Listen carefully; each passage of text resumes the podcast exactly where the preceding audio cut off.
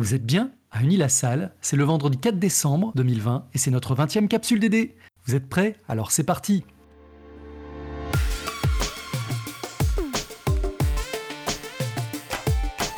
La capsule DD Podcast de la direction du développement durable d'Unis-la-Salle. Au menu cette semaine, l'actu du moment, les aidants, une population tout aussi fragile que les aidés. L'écho d'Unis-la-Salle, on vous présente le projet Guide Babine. Le livre du mois, La fin de la méga machine de Fabian Scheidler. Et pour finir, l'agenda de la semaine prochaine.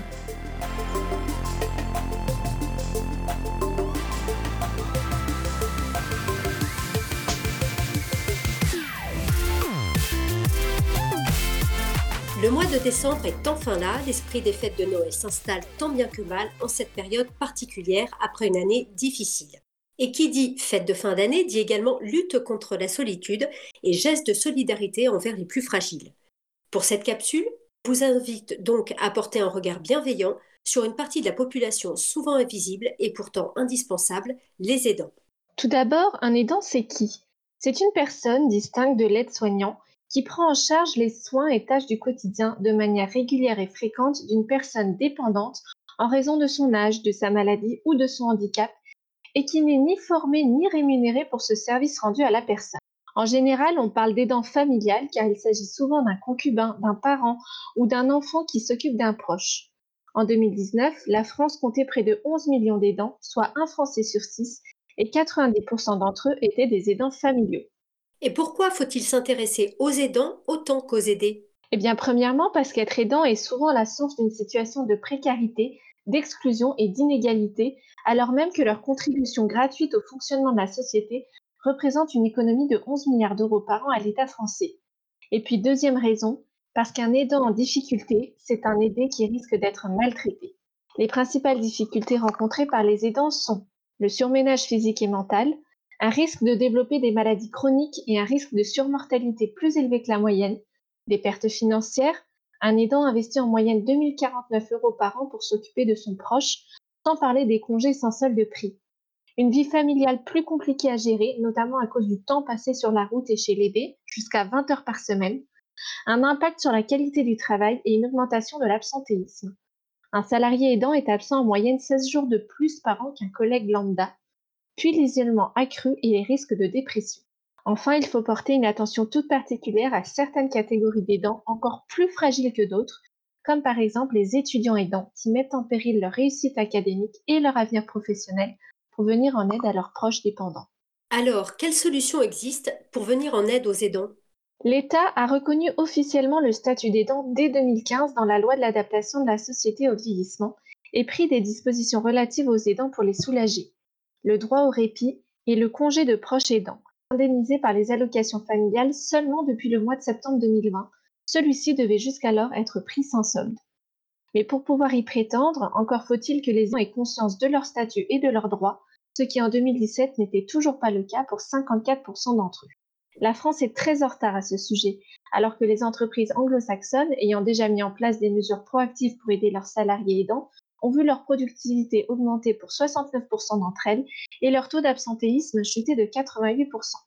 Enfin, la reconnaissance par l'entreprise des compétences acquises par leurs salariés via leur rôle d'aidant peut être un levier pour valoriser ses salariés et augmenter la performance de l'entreprise.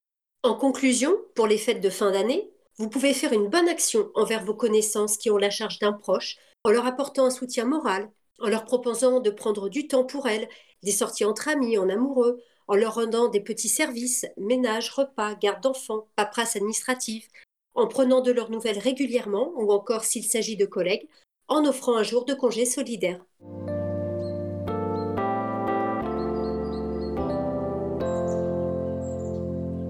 Cette semaine, dans l'écho d'Uni-la-Salle, nous vous présentons le projet Guide Babine avec Xavier Carnin. Unilassal est doté d'une mission handicap depuis 10 ans.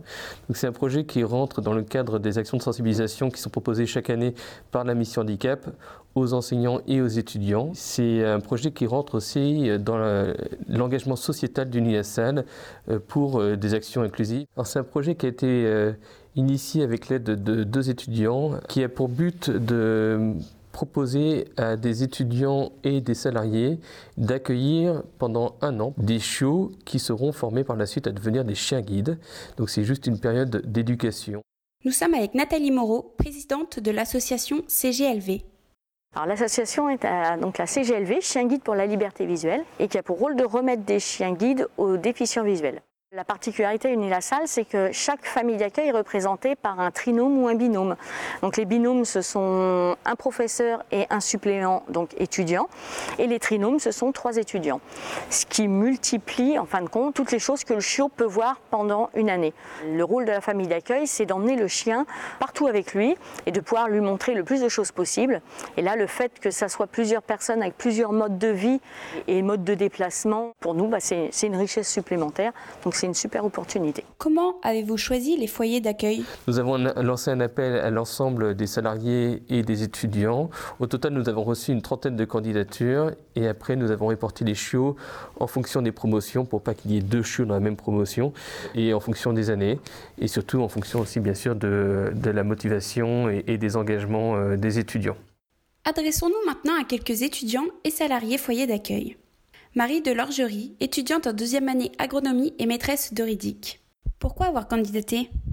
Bah, Je me suis engagée tout l'heure dans cette aventure parce que euh, je trouvais que c'était un projet très intéressant pour justement venir en, en aide à autrui. Donc j'en ai parlé autour de moi et en voyant que bah, les personnes étaient aussi motivées pour pouvoir m'aider, je savais que j'aurais des appuis et que ça serait une aventure très intéressante pour ces personnes-là et ainsi pour moi-même et m'aider à, à grandir. C'est énormément de rire et d'une sensation d'utilité. Alexis Guéguen, étudiant en quatrième année agronomie et maître principal de Roli.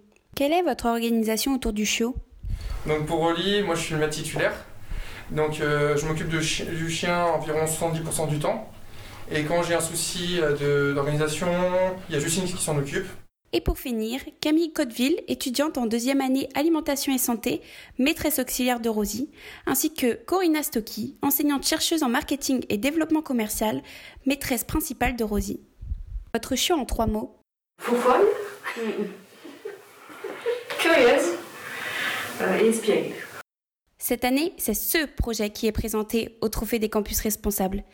L'objectif de cet événement international est de promouvoir et valoriser auprès du grand public et de la communauté de l'enseignement supérieur les campus qui ont les engagements les plus exemplaires et les pratiques les plus avancées sur les différents volets du développement durable.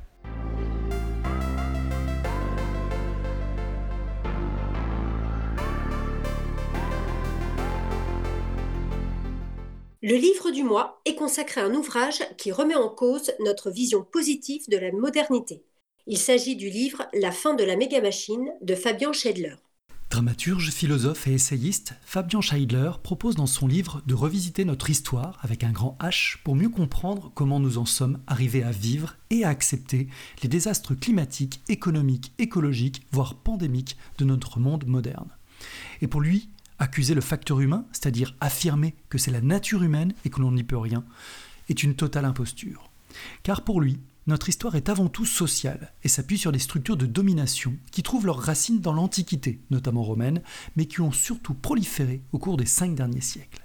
Cet engrenage infernal qui nous conduit à une surexploitation de la terre, des milieux, des ressources, mais aussi des hommes, du moins des plus pauvres, c'est ça la méga-machine, selon le terme forgé par l'historien Lewis Mumford et que Fabian Scheidler se réapproprie pour désigner la cause d'une escalade de violence.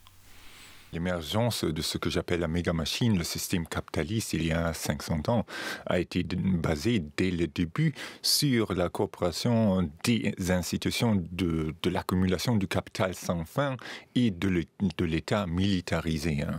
Et euh, pour ça, une, euh, une violence génocidaire dès le début, c'était le colonialisme après Colombe, bien sûr. Et euh, on doit se rendre compte que les colonisateurs étaient endettés auprès des marchands et des banquiers à Venise, à Gênes, etc. Et les États ont été endettés auprès des banquiers aussi pour faire la guerre. L'emprunt aux souverains était alors remboursé par les pillages de la guerre.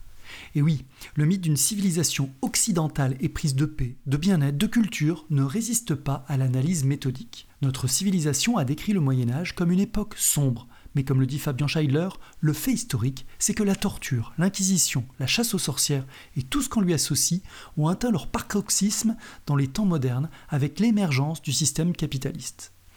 L'auteur montre que contrairement à ce que l'on apprend à l'école, les temps modernes constituent une époque bien plus violente que le Moyen Âge.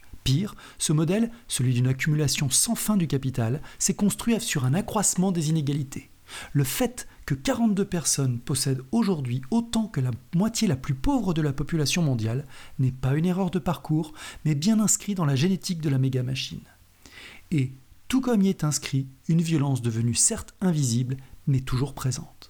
Notre civilisation est la première qui a euh, inventé plusieurs méthodes d'anéantissement de la vie sur Terre. Aucune autre civilisation a, pu faire ça. La guerre nucléaire, le dérèglement climatique extrême. Et mon livre se demande pourquoi précisément notre civilisation qui est mise en scène, que la porteuse des Lumières a pu euh, créer ces moyens de destruction. L'auteur ne nie pas les bienfaits du progrès, mais nous invite à repenser nos priorités. Et fort heureusement, l'ouvrage se termine par des propositions concrètes pour sortir de ce système infernal. Ce guide pratique d'une civilisation en voie d'effondrement se lit comme une enquête passionnante. Un conseil de lecture que nous vous proposons pour changer votre regard sur le monde et peut-être à lire ou à offrir à Noël.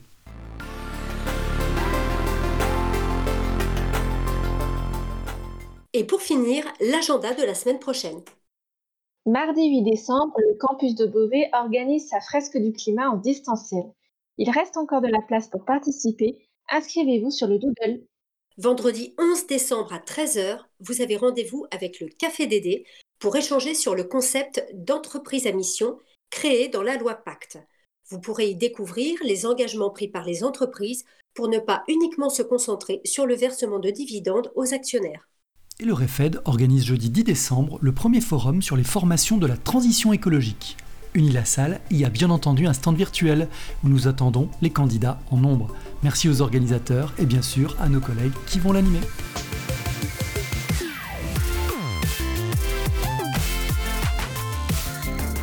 Et voilà, la capsule d'Eden Unilassal, c'est fini pour aujourd'hui. On espère que ça vous a plu. N'hésitez pas à nous partager vos courriers enthousiastes, vos propositions de thèmes et vos suggestions d'amélioration à l'adresse capsuledd.unilassal.fr. Merci pour votre écoute et pour vos actions solidaires en faveur du développement durable. On se retrouve la semaine prochaine. Et d'ici là, vous pouvez méditer cette pensée attribuée à Martin Luther King. Il faut apprendre à vivre ensemble comme des frères, sinon nous allons tous mourir ensemble comme des idiots.